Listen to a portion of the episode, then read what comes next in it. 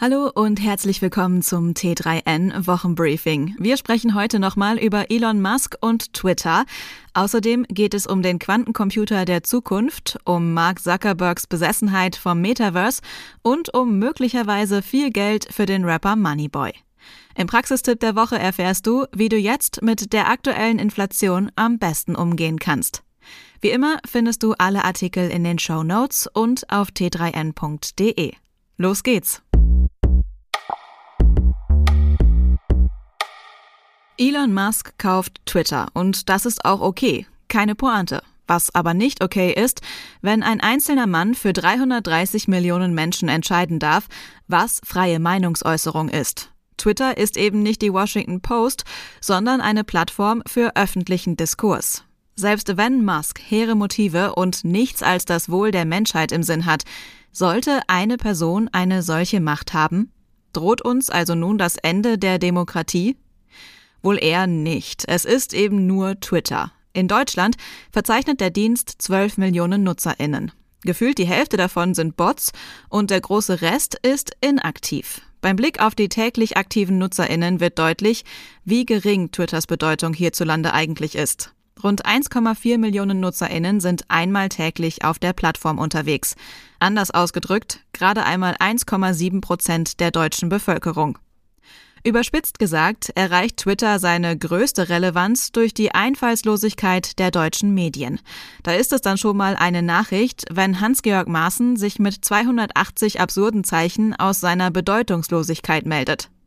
Das ist etwas übertrieben ausgedrückt, aber die Bedeutung von Twitter für die Demokratie in Deutschland ist bei weitem nicht so groß, wie wir in unserer Bubble glauben möchten.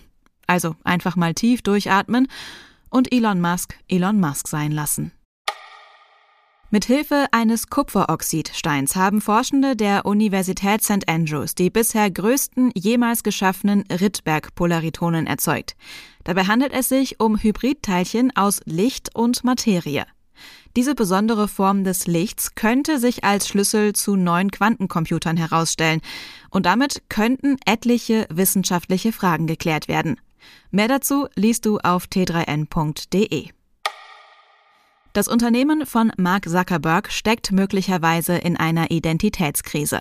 Glaubt man den Aussagen einiger Meta-Mitarbeitenden, befindet sich der Konzern in einer angespannten Lage. Manche vergleichen die Situation offenbar mit der von Yahoo vor einigen Jahren, als der Dienst in einer Identitätskrise steckte. Das Ende ist bekannt. Bei Meta ist die Lage sicherlich eine andere, aber CEO Mark Zuckerberg hat angeblich nur noch das Metaverse im Kopf und geht seinen Angestellten damit auf die Nerven. Ist der Rapper Moneyboy jetzt tatsächlich Moneyboy? Angeblich hat der Österreicher bei einer Unternehmensübernahme abkassiert. Daran beteiligt Coca-Cola und Body Armor. Der Softdrink-Konzern hat den Sportgerätehersteller für 5,6 Milliarden Euro übernommen. Und hier kommt jetzt Moneyboy ins Spiel. Laut eigenen Angaben hat er vor drei Jahren in Body Armor investiert. Ob der Rapper mit dem Deal jetzt wirklich ausgesorgt hat, liest du auf t3n.de.